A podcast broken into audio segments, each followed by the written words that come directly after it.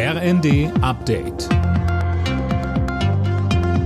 Stündlich neu. Auf den Punkt informiert.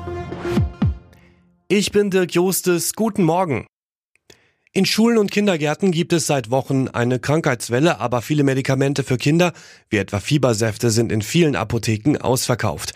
Wie die Süddeutsche schreibt, will Gesundheitsminister Lauterbach deshalb die Preisregeln ändern. Sönke Röhling, was genau ist da geplant? Also bislang ist es so, dass die Kosten für Kindermedikamente mit einer Festpreisregelung und einem Preismoratorium möglichst niedrig gehalten werden.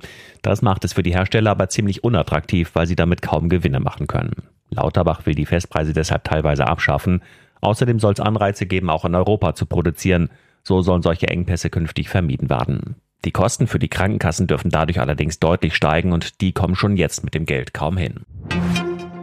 Gut zwei Jahre nach dem Sturm aufs US-Kapitol hat der zuständige Untersuchungsausschuss empfohlen, Ex-Präsident Trump anzuklagen. Ihm wird unter anderem Beihilfe zum Aufstand und Verschwörung vorgeworfen. Über eine mögliche Anklage muss jetzt die US-Justiz entscheiden. Die Probleme bei der Bundeswehr weiten sich offenbar weiter aus. Laut einem Bildbericht ist auch ein großer Teil der Panzerhaubitzen vom Typ 2000 nicht einsatzbereit. Mehr von Tom Husse.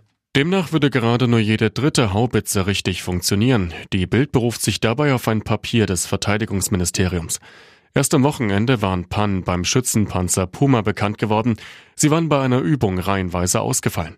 Verteidigungsministerin Lambrecht hat daraufhin den Kauf neuer Pumas erstmal gestoppt und betont, die Rüstungsindustrie müsse die Probleme schnell beheben. Bei der Großrazzia in der Reichsbürgerszene ist auch ein ehemaliger Bundeswehroffizier in Italien festgenommen worden. Laut italienischen Medien soll der Mann jetzt nach Deutschland gebracht werden. Gegen den 64-Jährigen lag ein europäischer Haftbefehl vor. Alle Nachrichten auf rnd.de